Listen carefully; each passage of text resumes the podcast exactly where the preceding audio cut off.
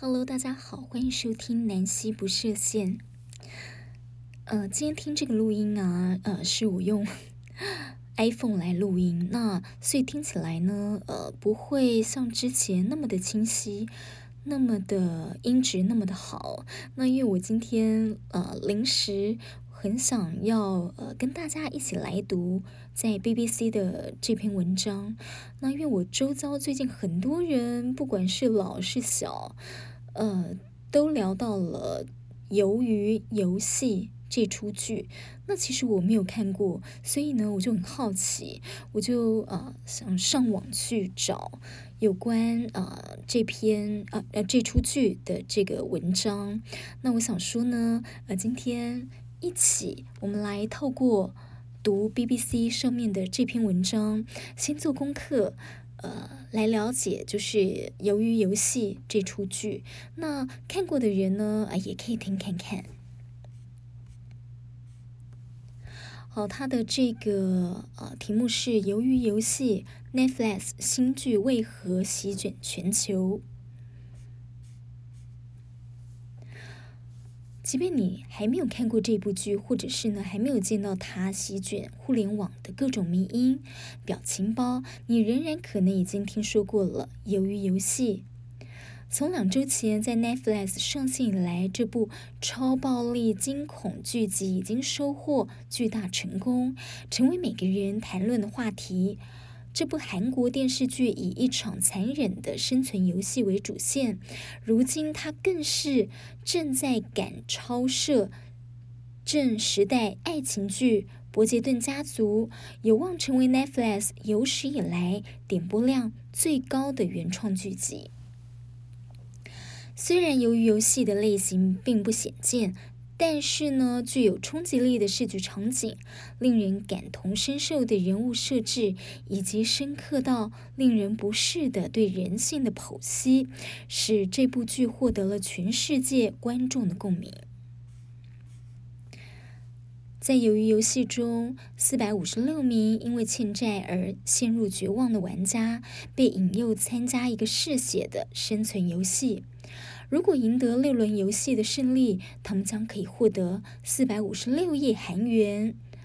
也就是呢三千九百万美元的奖金。反转在哪里呢？如果失败，等待他们的将是死亡。游戏很简单，都是他们童年时玩过的项目。纯真的儿童游戏与暴力死亡之间的对比，使得观众们屏息凝神。那种看不到希望的成年人冒着生命危险参加一场儿童游戏的讽刺，吸引了人们的注意。由于游戏的导演黄东赫在一次采访中这样表示：“游戏都很简单，所以观众们可以将更多的注意力集中在每个人物，而不是复杂的游戏规则上。”这部剧同时还有怀旧元素，例如第三集的主题“碰糖挑战”，就是那韩国人儿时最普遍的游戏之一。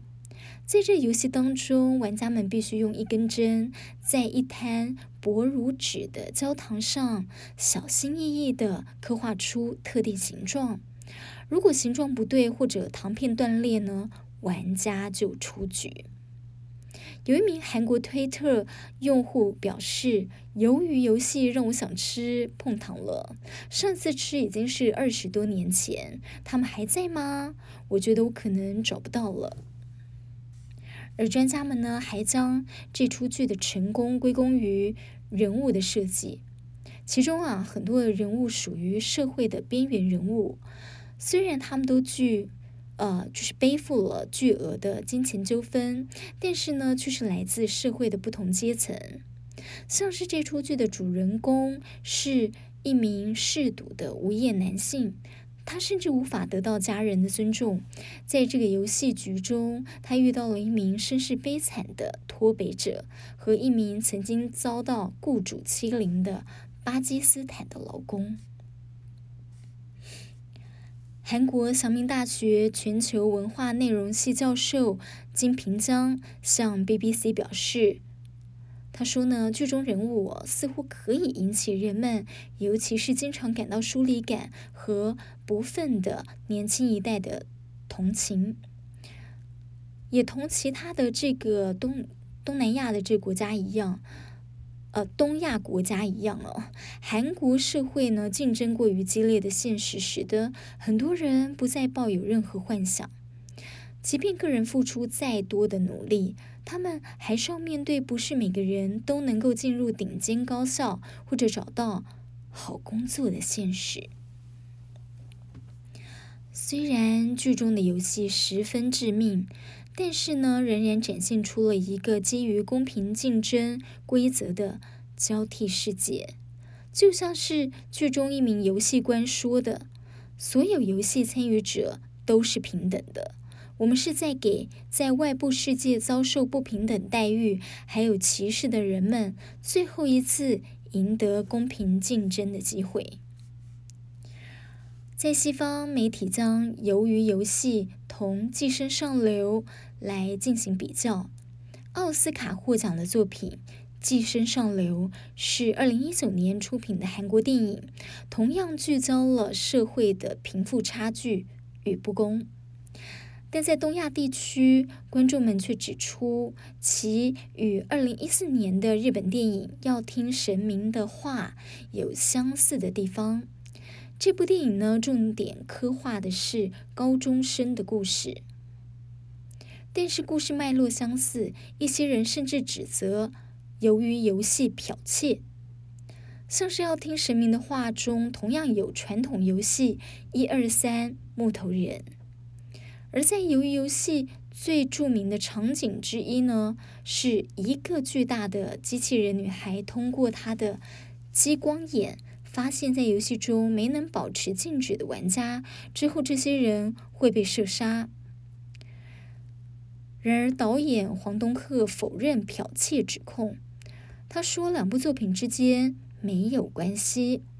之所以会有类似的情节，是因为剧集类型相似。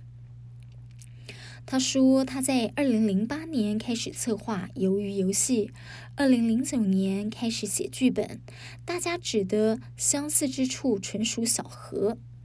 没有哪一方抄袭哪一方。无论如何啊，围绕这部剧作的讨论和关注已经引发了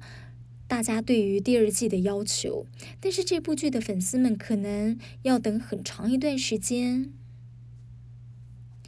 啊、这导演黄东赫呢，对美国的杂志《Variety》表示：“我对《鱿鱼游戏二》还没有很成型的计划，只是考虑这件事都已经让人疲惫了。” OK，这个听起来啊、呃，就是是从游戏，然后可以去看到人性，然后看到呢韩国社会目前的现实的状况，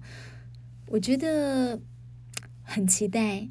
呃，所以今天读这一篇来跟大家一起分享。